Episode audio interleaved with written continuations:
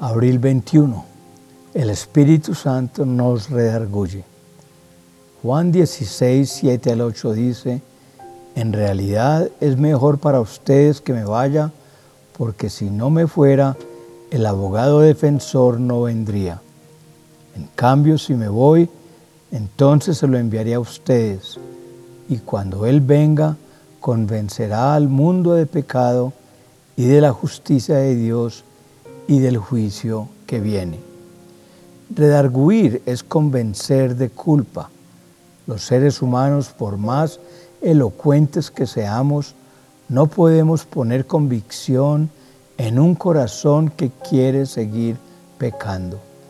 Es el Espíritu Santo quien nos convence de culpa.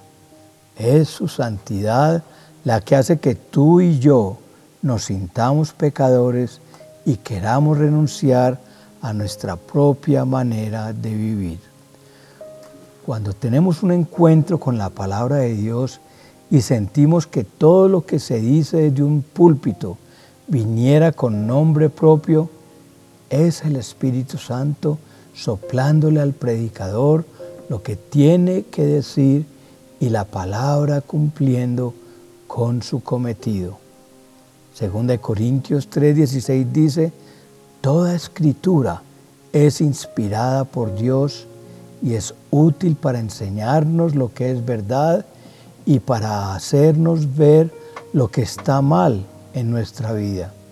Nos corrige cuando estamos equivocados y nos enseña a hacer lo correcto.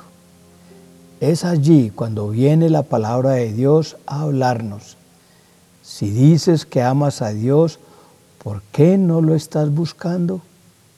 Solo Él, como dice Juan 16, es el único que nos puede convencer de pecado porque Él es el que nos muestra lo que hay en nuestros corazones.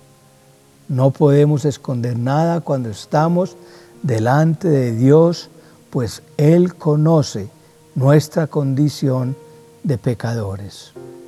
Hebreos 4:13 dice, no hay nada en toda la creación que esté oculto a Dios.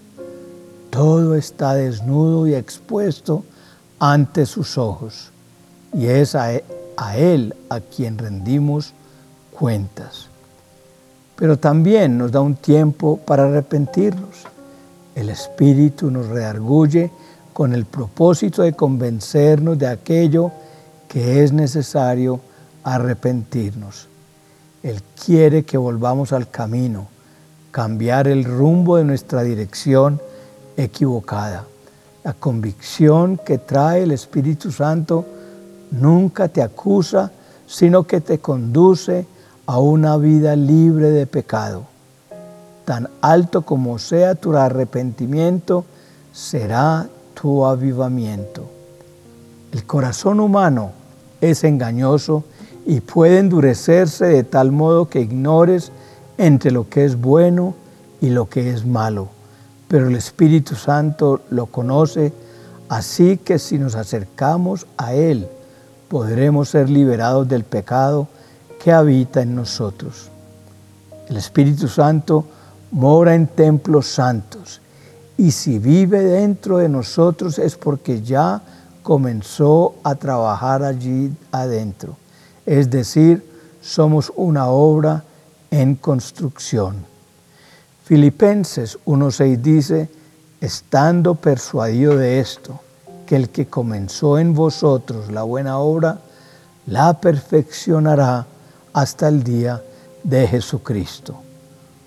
Hoy podemos orar, muéstrame mi pecado y todo aquello que esté haciendo que quebrante tus leyes yo no quiero fallarte ni que mi corazón se endurezca delante de ti.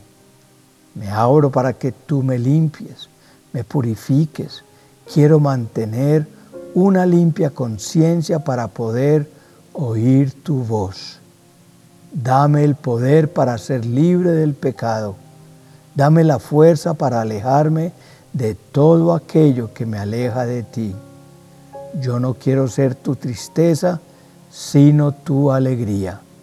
Quiero tener un corazón sensible que refleje tu presencia. Quiero tener un corazón humilde.